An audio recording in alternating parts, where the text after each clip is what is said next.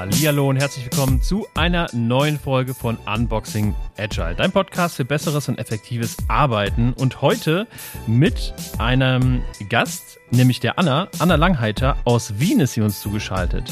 Und diese Folge dürfte besonders interessant sein für alle, die sich nicht nur methodisch für Agilität interessieren, sondern auch aus einer anderen Perspektive, nämlich aus der Perspektive des Trainers, Beraters, Coaches.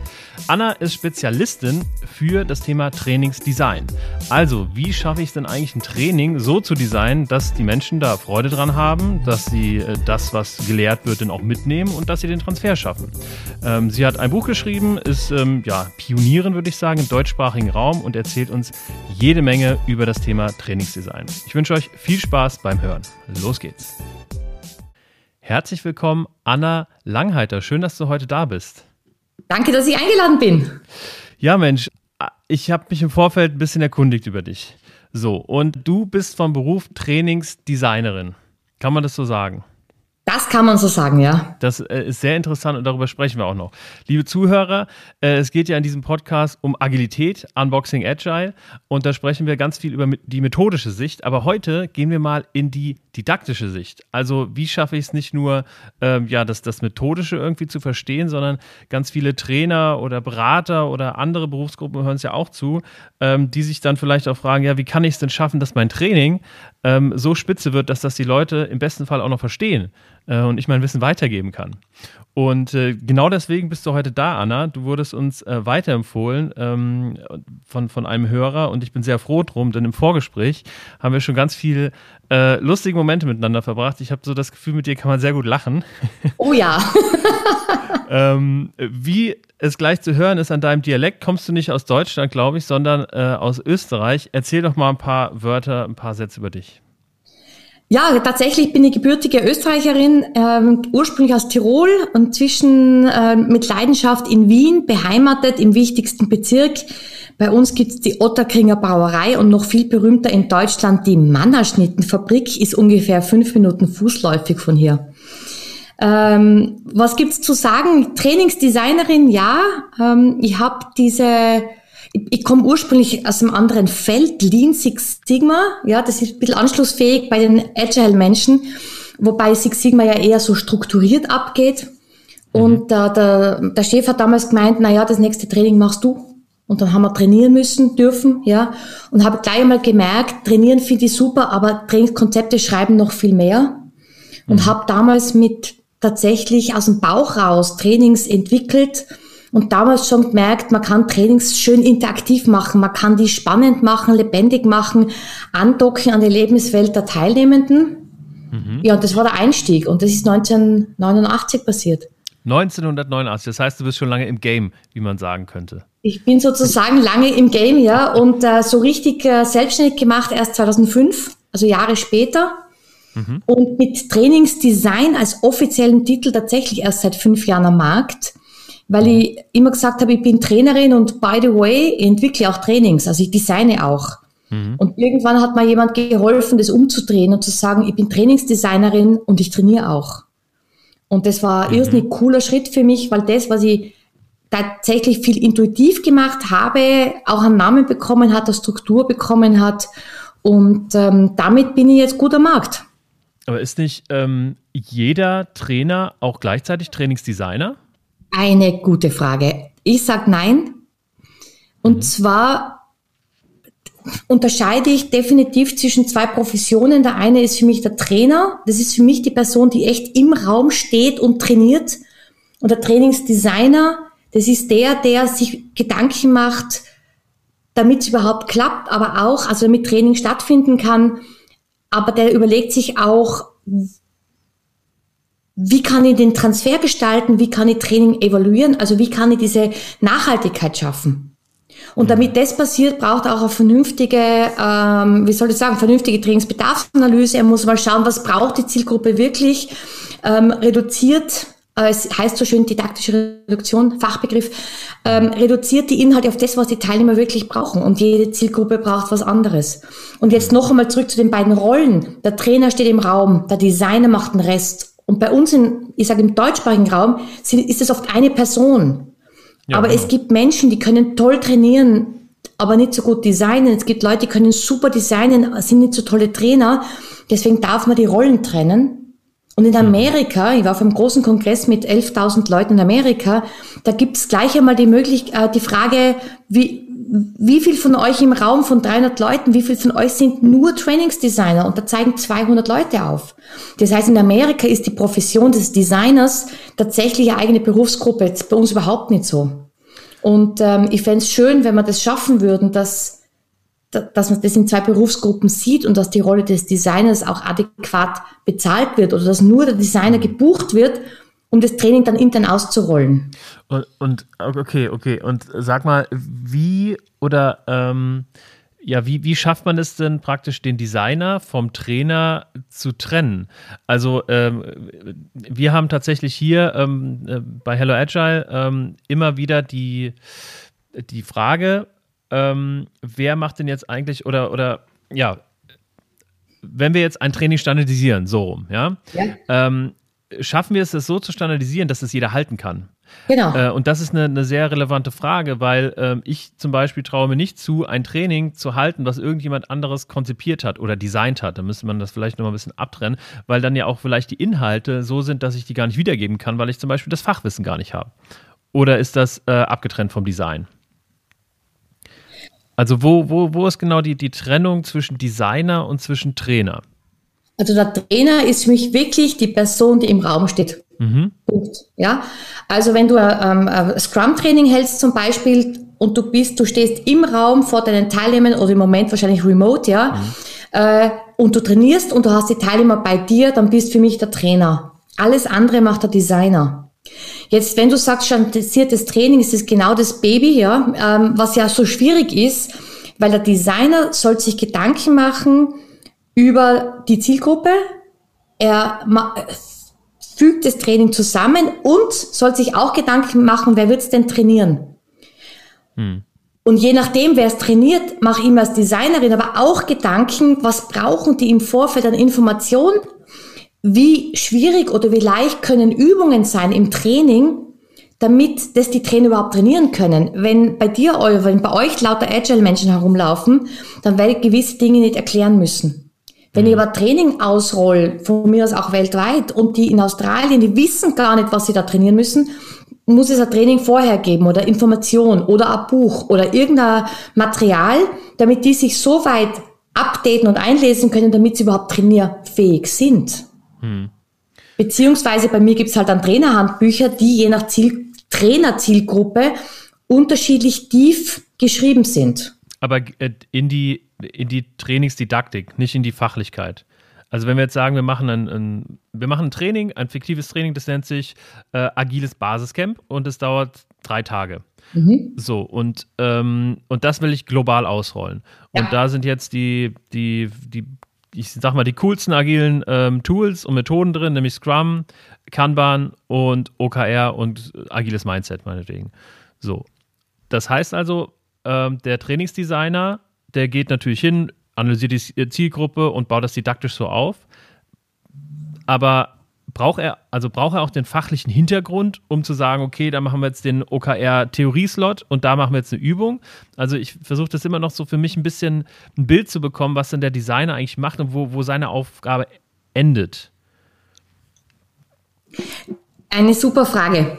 Also das ist ja genau die Frage, ist, wie viel Know-how muss der Trainingsdesigner von dem äh, Fach überhaupt haben, mit dem er arbeitet? Und ich sage, und ich bin sehr plakativ jetzt, ich sage, der Trainingsdesigner braucht am Beginn des Projekts null Ahnung. Der mhm. braucht kein Fachwissen, aber ich sage immer so, eine gewisse Affinität zum Thema ist hilfreich. Also wenn man mir zum Beispiel gibt, ähm, ja, Schraubtechnik und ich habe Bock auf Schraubtechnik, dann kann ich das als Designer machen, weil ich werde im Zuge des Projekts wahnsinnig viel Inhalte lernen über Schraubtechnik. Mhm. Wenn zu mir aber jemand sagt, Anna, Physik und Chemie, da war ich in der Schule immer schon ganz schlecht, mhm. dann werde ich so ein Projekt einfach nicht annehmen. Mhm. So, das war der erste Teil. Also, man braucht kein echtes Fachwissen, man braucht die Affinität. Wenn wenn es jetzt dieses Thema wäre, agiles Basecamp, sehr schöner Name, dann ist die Frage, woher kriege ich die Inhalte als Designerin? Und wir nehmen jetzt mal an, ich hätte keine Ahnung. Mhm würde ich mit euren Fachexperten mich zusammensetzen, würde das Wissen aus euren Köpfen saugen. Wenn ihr es noch nicht habt, würde ich Bücher lesen, Filme anschauen. Ich würde mal auf YouTube reinziehen, was ich finde. Ich würde mal Kollegen suchen, die da drin sind und würde schauen, dass ich mal so viel Wissen wie irgend möglich aufbauen kann. Mhm. Ja, leichter geht's natürlich, wenn ihr mir Fachwissen gebt, aber irgendwann einmal habe ich etwas, das nenne ich den Content Container. Also da, wo alle Inhalte drin liegen. Und das ist riesig. Also ich mhm. lese mir dann ein Wissen an oder ich, ich akquiriere Wissen, sagen wir es mal so, mhm. bis es für mich so strukturiert ist, dass ich sagen kann, okay, basierend auf dieser, auf diesem Content Container kann ich sagen, okay, jetzt weiß ich genug, damit ich weiß, die Zielgruppe braucht das und kann Designen anfangen. Und von da geht's dann hinunter. Und irgendwoher muss das Wissen kommen. Von mir, von euch, von einem Dritten, aber wir brauchen eine Basis. Und wenn ich die einmal habe, dann können wir runter äh, gehen und sagen, okay, die Anna weiß viel, ihr wisst viel, was braucht die Zielgruppe wirklich und dann wird didaktisch reduziert. Okay, okay. Das heißt also, mh hm, dass, dass äh, der, der Designer und der Trainer auch ähm, äh, im Zweifel viel zusammenarbeiten und das gemeinsam ähm, entwickeln können. Weil ich kann mir vorstellen, dass die Designer sich dann, also gerade wenn er irgendwie ähm, keine Ahnung so wirklich hat vom Thema, dann auch ein bisschen alleingelassen fühlt und äh, das dann auch ein riesengroßes Projekt wird, ne? Genau. So ist es. Es wird ein riesengroßes Projekt und in Amerika, also es gehen, sind entweder die Trainer, mit denen ich zusammenarbeite, oder noch lieber die echten Fachexperten. Also mhm. wer sind die Fachexperten, die mir dieses Wissen geben können? In Amerika gibt es einen schönen Ausdruck dafür, das ist das SME, ja, Subject Matter Expert. Mhm. Und die Zusammenarbeit mit diesen Subject Matter Experts, das ist so eine Kernaufgabe in einem Trainingsdesign-Prozess, weil es wirklich immer darum geht, was ist das Wissen, das wir weitergeben wollen. Und das muss man aufbauen. Mhm. Und für mich fängt Trainingsdesign immer erst in dem Moment ab, wo, an, wo, äh, an, ab, wo, fängt an, wo dieser, diese Inhalte fixiert sind. Und erst wenn wir ganz genau wissen, welche Inhalte wird es geben, dann dürfen wir erst kreativ werden. Und das ist halt leider mhm, okay. für manche frustrierend, weil Trainingsdesign, da glauben immer alle, das ist ein furchtbar kreativer Prozess, aber es ist leider ganz viel strukturiertes Erarbeiten und Abarbeiten von Dingen. Mhm. Okay, und ähm, von der Zielgruppe her stelle ich mir das so vor, dass Trainingsdesigner vor allen Dingen dann zum Einsatz kommen, wenn es wirklich, wie du am Beispiel gesagt hast, ein Training zu Design gibt, was dann meinetwegen von irgendeinem Konzern aus der HR-Abteilung kommt und was dann global ausgerollt werden soll. Ähm, oder kann man das auch jetzt machen, äh, wenn man sagt, okay, ich hab, möchte irgendwie neues Training aufsetzen und das möchte ich fünfmal im Jahr halten oder sowas? Ähm, gibt es da Unterschiede oder kann man das eine machen, das andere nicht? Äh, also das Konzept, äh, so wie ich es entwickelt habe, gilt überall. Punkt. Und es geht genauso für Trainer, die ein Training neu aufsetzen und einfach einmal sagen, okay, ich hätte es gern strukturierter, ich hätte es gern wiederholbarer geplant, ich hätte gern einen coolen Ablauf, ich brauche wieder mal neue Ideen, wie ich mein Training machen kann. Das ist für den einzelnen Trainer und geht hin bis zum Konzern, die sagen, wir bräuchten, wir, ja, wir haben keine interne Ressource oder wir hätten gerne mal einen externen Input und wir wollen das Training designen und weltweit ausrollen. Da braucht es ja dann mhm. für so weit weltweiten Aus Rollout auch noch einmal die Idee, welche Trainer werden es sein. Akquirieren wir eine Firma, die weltweit Trainer hat oder, was ich immer empfehle, schauen wir, dass wir intern Menschen ausbilden können, die das Wissen weitergeben. Weil dieses, jeder Mensch, der Wissen weitergibt, lernt automatisch was dabei. Ich kann OKR nur erklären, wenn ich es äh, also trainieren, wenn ich selber verstanden habe. Ich kann Scrum nur gut erklären, wenn ich weiß, wie es funktioniert. Und deswegen ist es total cool, wenn Menschen, die dann schon irgendwo sitzen, in Australien oder Südamerika und Scrum gemacht haben, die zu Trainern auszubilden, ist optimal. Dann kriegen sie das didaktische Know-how, wie man gut trainiert und geben ihr Wissen weiter intern, so wie es auch im Unternehmen funktioniert. Hm. Ja, jetzt hast du schon angesprochen, dass du ähm, da ein, ein, Framework oder einen Prozess entwickelt hast. Ähm, du hast da auch ein Buch geschrieben, Trainingsdesign, passenderweise. Genau. ähm, bist damit, glaube ich, auch äh, so ziemlich die einzige oder der einzige Autor ähm, mit, mit, so einem, mit so einem Buch, äh, zumindest hier in unserem deutschsprachigen Raum. Ne? Genau. Willst du darüber mal was erzählen? Also mich würde tatsächlich dieser Prozess interessieren. Und ähm, du, du, bildest ja, um das vorwegzunehmen, auch Weiterbildung an zum Trainingsdesigner. Ja. Und wenn ja. ich jetzt sage, okay, ich, ich bin schon Trainer lange Jahre, ich möchte jetzt auch Trainingsdesigner werde, werden, dann und dann, dann entwickle ich ja dieses agile Basecamp, um da mal irgendwie bei zu bleiben. Und welchen Prozess? Du hast ganz viel von Zielgruppe gesprochen. Führ uns da mal so ein bisschen durch. Okay, danke dir, ja. Also Trainingsdesign besteht bei mir aus vier Prozessen. Mhm. Und der erste Prozess, der heißt Designprozess und da geht's um, um die Basis für alles, das wäre die Trainingsbedarfsanalyse. Und was ich selber erlebe, ist Trainingsbedarf. Ich krieg E-Mails, da steht, ähm, da stehen drei Bullet Points und dann schreiben mir Menschen, erstellen Sie mir ein Angebot. Und ich sage inzwischen nein, hm. weil ich habe keine Ahnung, um was es geht. Auch wenn es mein Kernthema wäre, wie Trainingsdesign oder Train the Trainer. Da gibt es so viele Nuancen. Das heißt, immer ganz, ganz sauber die Trainingsbedarfsanalyse machen. Und das ist dann die Basis für allem, was ich in, dieser, in dem Designprojekt mache. Okay, und Trainingsbedarfsanalyse ähm, heißt also, was sind ähm, vor allen Dingen, was ist das Ziel der Zielgruppe, aus welchem Umfeld kommen die, was brauchen die, mhm. äh, was stellen die sich vor, was glauben sie zu brauchen, was brauchen sie wirklich? Wahrscheinlich sowas. Das kann passieren, genau. Also die Trainingsbedarfsanalyse hat bei mir immer sieben Felder. Es gibt ein Canvas dafür, auf den, auf den bin ich stolz, weil er macht das Leben so, so einfach. Es ist immer die Ausgangssituation und wo will der Kunde hin? Warum will er Training? Mhm. Man ist Training die richtige Lösung, ist ja schon die Frage. Dann habe ich die Zielgruppe mit allem, was du gerade gesagt hast. Also wer sind die, was, was können die schon, was haben die an Vorwissen, welche Altersgruppe, welche, ähm, welches Vorwissen und so weiter. Dann aber auch das Thema, welche Lernziele gibt's überhaupt? Was sollen sie wissen? Was sollen sie verstanden haben? Also du hast gesagt, agiles Mindset. Mhm. Das sollen sie verstanden haben. Aber auch was sollen sie anwenden können? Wenn die Teilnehmer aus deinem agilen Basecamp rausgehen, was sollen die dann tun können? Ja? Sollen die Scrum erklären können?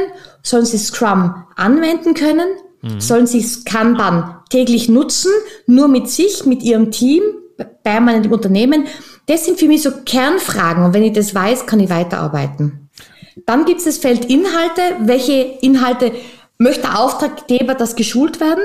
Und wenn der Auftraggeber schon weiß, was da drin ist, dann kann er mal sich ja eh sagen, brauche ich nicht drüber nachdenken. Mhm. Und das ist meine Lieblingsfrage, weil die haben oft ganz viel zum Thema Inhalte im Kopf, aber wenig zum Thema, wo soll es eigentlich hingehen, die Reise. Also das ist so spannend immer. Und dann natürlich Transfer. Liebes Unternehmen, wo, wie, wie, was können wir vor dem Training tun, damit das Training gut unterstützt wird? Das können wir nachher tun. Und wie werden Sie Transfer unterstützen? Meine Lieblingsfrage übrigens. Weil die immer sagen, was heißt, wir müssen Transfer unterstützen? Naja, aber ohne Unternehmen wird es nicht gehen. Der Teilnehmer fällt aus dem Training raus, und wenn dann die Führungskraft sagt, das ist zwar nett, du hast was gelernt, aber nicht bei uns, dann wird nichts passieren. Und deswegen ist diese Transferfrage so extrem wichtig. Und wenn wir das klären, geklärt haben, dann das Thema evaluieren. Wie werden wir es evaluieren? Einfach nur mit einem Happy Sheet? Oder dürfen wir acht Wochen nach dem Training noch einmal ein Live-Online-Training machen und die Teilnehmer fragen, was ist gelungen und so weiter? Und natürlich das Organisatorische. Wo wird es stattfinden? Wann wird es stattfinden mhm. und so weiter. Aber das ist so die Trainingsbedarfsanalyse als Basis für alles. Und als, als Canvas. Und als Canvas. Gibt es einen Canvas und ja, genau. Kann man sich das auch irgendwo runterladen oder braucht man dafür dein Buch? Das ist gerade eine ganz gute Frage, aber alle, die mir eine E-Mail schicken wollen, denen schicke ich einen Canvas zurück. Die E-Mail-Adresse ist al.annalangheiter.com, respektive wenn du das äh, runterladen kann, oder raufladen kannst beim Podcast, können wir das gern dort machen. Also ich werde es auf jeden Fall in den Show Notes ähm, verlinken. Sehr gut, äh, genau. Mach das doch und dann meldet sich jeder bei dir, der so äh, einen kann das haben möchte. Ich bin auf jeden Fall der Erste, der sich da meldet. Du kannst es gleich auf die Shownotes hochladen von mir aus. Sehr gerne. Ja, cool. Okay. Und dann, äh, also, das ist praktisch äh, ein Teil von dem ersten Prozess, dem genau. Designprozess. Genau. Und der zweite vom ersten Prozess ist dieses Thema Inhalte und das haben wir gerade so toll besprochen. Wenn ich weiß, wo die Reise hingeht, dann kann ich mir denken, welche Inhalte braucht man, in welcher Tiefe und wer kann sie liefern.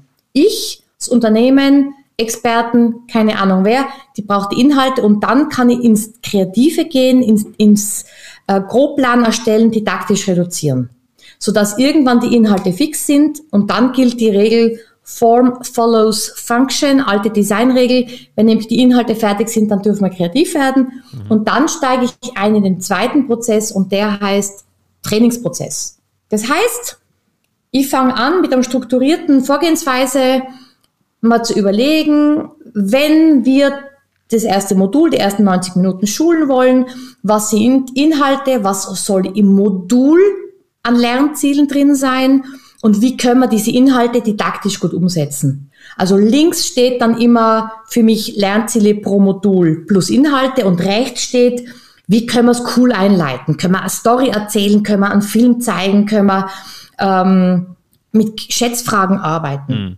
Wie bringen wir die Inhalte interaktiv rüber? Und interaktiv heißt eben nicht dort durch PowerPoint, sondern mit, möglicherweise mit Interaktionen, mit Spielen unter Anführungszeichen. Also wie kann man das cool machen? Gerade im Agilitätsbereich kann man so viel tolle Lernerfahrungen anbieten, Inhalte äh, rüberbringen. Der dritte Bereich wäre Erfahrung, die sollen das üben. Also cool, sie haben was gelernt, zum Beispiel, sie haben gelernt, was ist Kanban, und dann sollen sie es aber bitte gleich üben, und zwar im Training, wenn irgend möglich. Sie sollen es erfahren haben, erlebt haben. Sie sollen sagen, ja, finde ich cool, kann ich anwenden. Die dürfen auch sagen, na, ich glaube, das passt nicht zu mir. Und der Trainer kann nachsteuern. Der Trainer kann sagen, aha, okay, da ist noch was unklar, was können wir jetzt tun? Und der vierte Schritt ist der Transfer. Jetzt hast du was über Kanban gelernt, dann glaubst du, lieber Teilnehmer, wirst du das anwenden können. Mhm. Und das sind so die vier Schritte, die in einem Modul wichtig sind. Und dann beim Trainingsprozess gibt's noch vier, aber die sind fast klar. Das ist Training beginnen, beenden und auch so hin und wieder so Aktivierungsspiele reinzubauen. Mhm. Damit und die, diese Module, die finden dann praktisch bei jedem einzelnen Themenblock äh, statt, sodass genau. man, dass man immer wieder diese Module durchläuft und immer wieder nicht nur Trainingsmaterial rüberbringt, sondern auch äh, für den Transfer sorgt, das, äh, für das Verankern des Wissens sorgt und ähm, ja, genau diese, diese Ganz genau so ist es. Und mir geht es wirklich darum, dass man immer drauf schaut, so wenig Inhalte rüberbringen wie, wie nötig und so viel üben wie irgendwie möglich. Und wenn man jetzt meine Handbewegung sehen würde, dann wäre es in Information ganz klein und, und Erfahrung ganz viel, sodass die Menschen wirklich Zeit kriegen, das selber zu erleben, durchzumachen und äh, eine Entscheidung treffen zu können, wie, ja, will ich anwenden und, und wie. Ist das auch, weil ähm, tatsächlich steht auf meinem Fragenkatalog hier noch sowas wie, was, was kann man denn an einem Training alles falsch machen? Äh, würdest du sagen, dass sowas etwas, äh, etwas unter den Top 3 ist, äh, dass man einfach äh, viel zu viel Vorlesung, viel zu wenig Interaktion macht? Definitiv, definitiv. Was ich nämlich teilweise selber noch erlebe, ist, dass Dinge als Training verkauft wurden, wo Menschen dann eine Stunde oder auch drei Stunden PowerPoint-Vorträge halten und glauben, die Teilnehmer merken sich was. Mhm. Das ist unmöglich. Also das, ja, schade. Und äh, in dem Zusammenhang auch, ähm, das hast du jetzt auch ein paar Mal betont, dass man eben ähm, rauskürzt, so dass nur noch die Essenz praktisch von dem überbleibt, was wir eigentlich brauchen oder wollen. Genau, und das ist für gerade für Fachexperten oft die schwierigste Übung, mhm. weil die zu Recht sagen, alles ist wichtig, aber die haben ja oft 15, 20, 25 Jahre Erfahrung mit dem Thema. Ja, klar, jemand, der in Arbeitsrecht arbeitet zum Beispiel, sagt, du ist alles wichtig, es kann alles passieren. Und dann sage ich, aber du, die Zielgruppe, das sind junge Führungskräfte, die sind gerade einmal sechs Monate Führungskraft. Was ist für die jetzt wirklich wichtig? Und mit dem Wissen sagen die oft, aha, ja, okay, hast recht. Also ich glaube, das brauchen sie wirklich nicht. Und das brauchen sie wahrscheinlich auch nicht. Aber das ist wirklich wichtig, sage ich genau. Um dieses wenig Wichtige rüberzubringen, damit das auch wirklich dann hängen bleibt. Mhm. Okay, okay. Und jetzt haben wir, ähm, wenn ich richtig mitgezählt habe, von diesen vier Prozessen noch zwei über. Genau, so ist es. Der dritte ist der Transferprozess. Mhm. Beim Transferprozess, der fängt, viele Leute glauben, Transfer fängt an, wenn der Teilnehmer aus dem Training raus rauskommt. Mhm. Für mich fängt er vorher an. Was kann ich vorher schon tun, vor dem Training, damit die gut teilnehmen können? Und ein Beispiel ist, äh, ich mache ja auch trainende Trainerseminare, dass der Teilnehmer darf nur ins Seminar, wenn er ein Projekt mit hat, also ein Trainingsprojekt, das er nachher trainieren muss.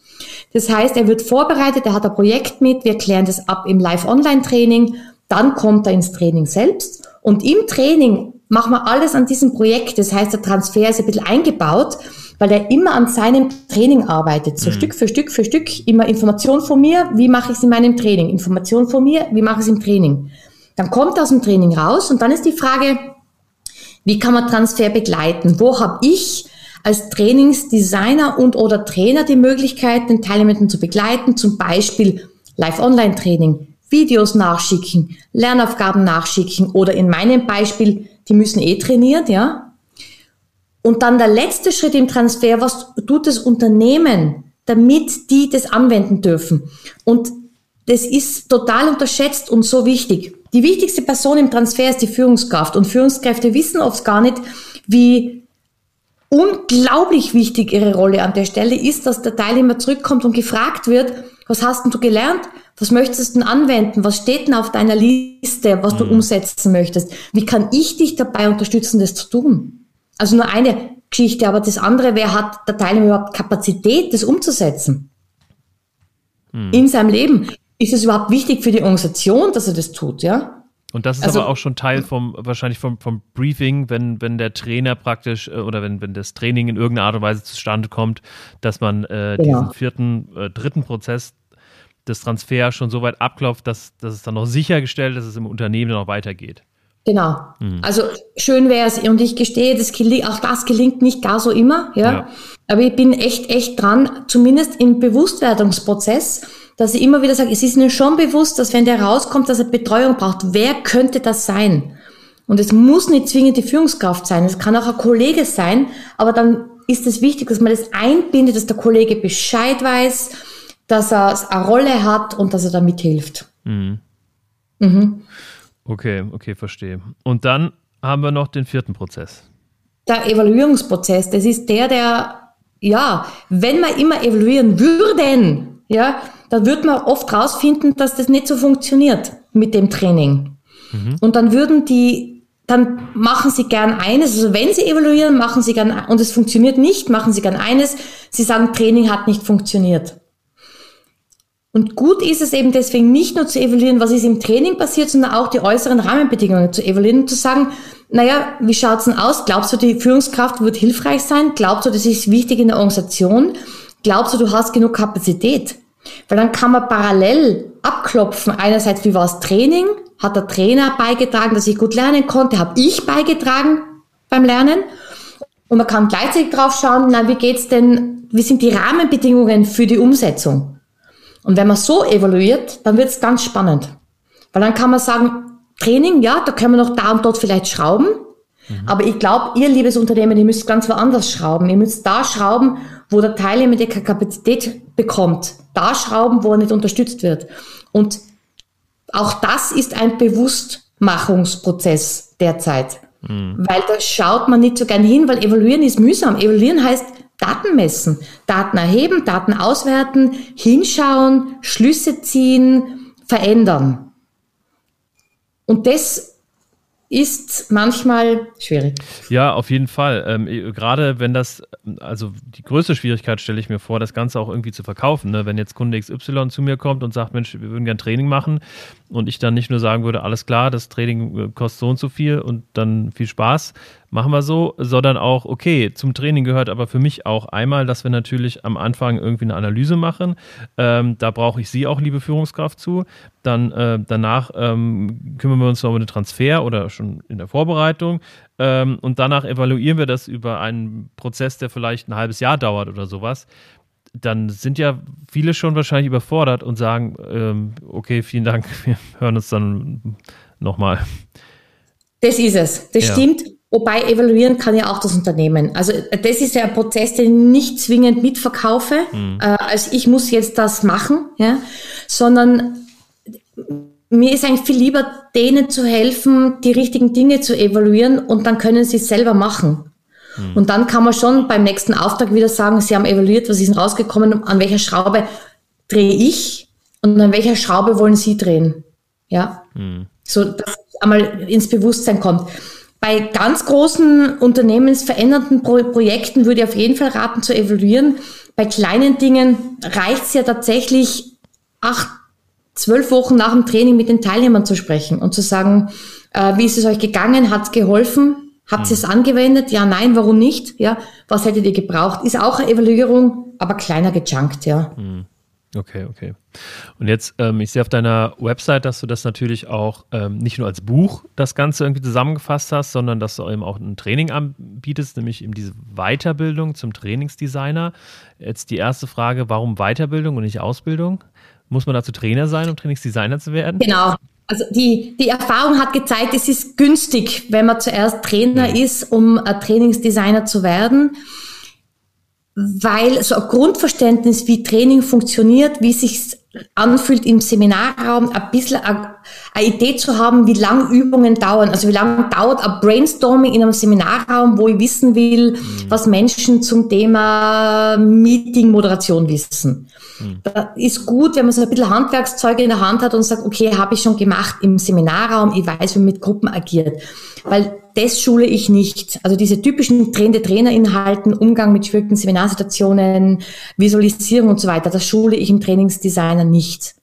Sondern es geht mir wirklich darum, diese vier Prozesse zu beleuchten hm. und dieses Gesamtverständnis rüberzubringen, was brauchst, um richtig gutes, interaktives, transferwirksames Training zu entwickeln. Hm. Ja, okay, verstehe. Und jetzt ähm, meine zweite Frage ist nämlich, warum aber zum Teil hast du das natürlich schon selbst beantwortet, braucht man äh, zweimal drei Tage, was ja dann insgesamt schon eine ganze Menge Holz ist, was man dann, an, was ich als Trainer in Zeit investieren muss, ähm, um ja das zu verstehen, was du eben äh, beschreibst oder was du eben weitergibst. Das stimmt und ihr könnt eigentlich zwei Tage dranhängen. ja. Da sind wir wieder bei also, dem, äh, ja. Es ist für viele, also viele, viele Trainer denken sich sicher auch, Mensch, noch einmal sechs Tage, ich trainiere seit und 15, 10, 15 Jahren, ja. ja. Und gleichzeitig habe ich ja die Erfahrung gemacht, gerade solche Menschen sagen, wow, wie cool, da öffnet sich für mich ein komplett neues Spektrum. Ganz viele denken Training nur auf die Zeit, wo man im Raum ist. Mhm. Für die zwei Tage oder die drei Tage, die man vielleicht da jetzt wirklich bei den Teilnehmenden ist. Aber es tut sich so viel mehr auf, nämlich dieses, die Gründlichkeit, die Struktur. Sie dürfen auch im Training an ihren Projekten arbeiten und Sie sehen ja bei den anderen Teilnehmenden, wie die arbeiten. Also ist auch dieser Austausch zwischen Teilnehmern super. Und die Aha-Effekte waren immer groß. Mhm. Also bei allen, sagen wir mal so. Und das ist einfach das die Einbettung in ein größeres Bild. Ich glaube, das ist es, was mir so am Herzen liegt. Es ist nicht nur das Training, es ist nicht nur der Trainingsprozess, mhm. sondern dieses Transfer evaluieren. Warum? Weil ich als Trainerin früher wahnsinnig frustriert war, wenn ich merke, ich mache da jetzt zwei Tage Training und habe das Gefühl, die gehen raus und werden nichts mitnehmen. Mhm. Und ich sage immer, das ist so ein bisschen, also ist flapsig formuliert, die gehen über die Schwelle des Seminarraums und so cool das für die war, sie werden nichts anwenden. Und ich finde es so schade, weil da kriegt Training einen schlechten Ruf. Wir, wir könnten so viel Gutes tun, wenn es gut eingebettet wäre. Und genau das ist wie mit Trainingsdesign. Die echte Kontakt mit den Teilnehmenden eingebettet in ihre Umwelt, sodass sie es wirklich anwenden, wenn sie wollen. Ja, also wenn sie es als wichtig erachten, wenn sie wollen, dass es auch verwendet wird und dass sie die Zeit zur Umsetzung kriegen. Das und das ist der Trainingsdesign dann. Ja, das fände ich fast schon ein schönes Schlusswort. Aber äh, jetzt haben wir natürlich eine besondere Situation, nämlich ähm, die ganze Welt scheint sich ein bisschen zu verändern von äh, Präsenztrainings hin zu Online-Trainings. Da hast du mhm. doch bestimmt auch eine Antwort drauf. Oder wie, wie gehen wir damit um? Gibt es da, gibt's da andere Mechaniken oder gelten die vier Prozesse danach ähm, nach wie vor? Ah, danke für die Frage. Ja, ich wollte ganz, ganz woanders gerade einsteigen. Die Prozesse gelten nach wie vor und das ist das Coole dran, dass egal, ob ich Blended Learning entwickle, Präsenztraining entwickle, ob ich hybride Konzept habe oder ob ich äh, rein auf Online äh, Learner Journeys gehe, die, das funktioniert immer. Weil ich muss ja immer schauen, wer ist die Zielgruppe, welche Inhalte fast noch knackiger übrigens online als im Seminarraum. Wie trainiere ich es? Klar, da gelten aber andere äh, Gegebenheiten beim Online, aber im Prinzip die Struktur ist genau die gleiche. Transfer, genau das gleiche und Evaluieren auch. Also das war das Coole dran, dass das Buch, das tatsächlich vor fünf Jahren eher für die Präsenzwelt geschrieben wurde, komplett taugt auch für, oder der Prozess taugt komplett auch für diese ganze neue Welt. Mhm. Ja, ja, ja, das, das glaube ich. Nur der, der, der, ja, also für mich jetzt mehr oder weniger Kern, nämlich das eigentliche Design, also als ähm, Teil von diesem Designprozess, da werden ja wahrscheinlich andere Mechaniken einfach oder andere Tools genutzt, um sowas wie eine Interaktion hinzubekommen. Ähm, aber das liegt dann auch bei einem anderen Feld oder macht das, ja, das macht ja eigentlich auch der Designer, ne? aber der muss sich dann irgendwie andere Methodiken und, und Vehikel ausdenken, oder? Oh ja, die Designer sind meiner Ansicht nach jetzt gerade grob gefragt, nämlich äh, einzusteigen in diese Online-Welt, auszuprobieren, was funktioniert da und was funktioniert nicht. Ähm, und ich mache ich es tatsächlich jetzt sehr intensiv, indem ich mich ganz viel zu anderen Kollegen in Trainings setze, also bei oder selber so Austausch fördere, wo man Sachen ausprobieren. Also gerade ihr in der agilen Welt, ihr wisst es, es gibt Spiele, die funktionieren total toll im Seminarraum. Und gleichzeitig gibt es ja schon ganz viel zum Thema agil Spielen online. Und da einfach ausprobieren, erleben. Nämlich, ich finde mhm. dieses als Teilnehmer erlebt haben oder als Trainer durchgeführt zu haben, das braucht man, damit man jetzt gut designen kann. Weil ich hätte mich bei vielen Dingen online total verschätzt. Also meine Erfahrung aus online ist, man braucht ein Drittel mehr Zeit oder wenn man die nicht hat, ist halt ein Drittel weniger Inhalt. Und das bewusst zu sein, das weiß man nur, wenn man es erlebt hat. Sonst kann man nicht cool designen gerade. Ja, und auch ja. die Tagesrhythmen verschieben ich sage, Klassiker ist im Seminarraum habe ich viermal äh, vier Module a eineinhalb Stunden, so der Klassiker halt. Das geht online nicht, weil die Teilnehmenden einfach mehr Pausen brauchen. Das heißt, ich bin jetzt auf drei Modulen am Tag. Und so Dinge, ja, gut, da ändert sich die Welt brutal, aber die grundsätzliche Struktur, wie man Trainings designt, die ist gleich geblieben. Mhm. Mhm. Okay. Mhm. Und ähm, hast du einen Tipp ähm, oder eine ähm, ja, Tools, die du nutzt, um die ganzen Trainings oder um die Designs abzubilden? Also äh, macht, macht man das einfach mit einer Excel-Liste, wo man dann die Trainingsziele, die Uhrzeiten und was dahinter schreibt? Oder gibt es da, gibt's da Tools, die du empfiehlst oder auch nutzt? Also tatsächlich ähm, habe ich es bis vor kurzem tatsächlich mit Word und Excel durchgemacht, hm. weil es für mich die ich meine, ich habe 2006 damit angefangen, ganz intensiv zu arbeiten und damals war so coole Sachen mit am Markt. Ich habe jetzt neulich zwei Tools getestet. Das eine ist die sogenannte Methodenkartothek. Die haben ein Tool kreiert, mit dem man das Training ganz cool abbilden kann. Und wer äh, gut Englisch kann, dem lege ich Session Lab ans Herz. Also das eine ist methoden-kartothek.de und das zweite ist sessionlab.com. Beide sind ganz tolle Online-Tools, mit denen man Trainings abbilden kann und ähm, zwar kann man auch Inhalte hinterlegen und das finde ich halt total cool. Das heißt nicht nur den Ablauf, sondern man kann Inhalte hinterlegen, man kann die die Übungsanleitungen hinterlegen und das absolut abgefahrene ist, wenn man ja für mehrere designt, also ich sage jetzt europaweiter oder weltweiter Rollout oder im Unternehmen, wenn ihr Änderungen habt an einer Stelle, dann war bisher das Problem, wie kriegen alle die Änderungen mit. Mhm. Jetzt ändere ich das einmalig im Tool und wenn der, sagen wir mal, die PowerPoint-Präsentation wieder aufmacht, dann ist da einfach ein neuer Text und dann ist das die Folie und die ist zu schulen. Und ich kann sogar nachvollziehen, wer wann welche Änderungen gemacht hat. Also das finde ich großartig. Und das sind auch die einzigen zwei, die ich, glaube ich, so getestet habe in letzter Zeit. Ja, das heißt also, ja. Sind. Also man merkt wirklich, der Markt hat nachgezogen. Mhm. Und ähm, ganz einfache Tools, also ja, eigentlich leicht zu bedienen. Ja, das heißt aber, dein, dein Trainingsdesign-Framework äh, ist erstmal nicht unbedingt gebunden an solche coolen neuen Tools, aber äh, die geben uns auf jeden Fall, wenn wir über Trainings sprechen und Trainingskonzeption und Design, eine Erleichterung. Absolut, kann ich echt empfehlen. Ja, okay, sehr schön. Ja, vielen Dank. Also ich habe heute äh, eine Menge, eine ganze Menge gelernt über Trainingsdesign. Äh, allein, dass es diesen Begriff schon mal gibt. Ne? Also tatsächlich benutzen wir ganz oft ähm, das Thema Fra Framework Design, wenn wir zu einem Kunden kommen und sagen, ähm, okay, ähm, bei dir passt vielleicht nicht Scrum, auch nicht Kanban, aber lass uns mal für dich dein Framework designen.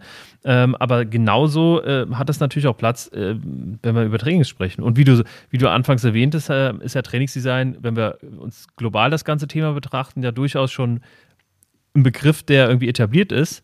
Ähm, und du bist auf der Mission, den hier in, äh, im deutschsprachigen Raum zu etablieren, oder? Das ist mein Ziel, genau. In Amerika heißt, ich möchte es nur ergänzen noch, es heißt in Amerika Instructional Design.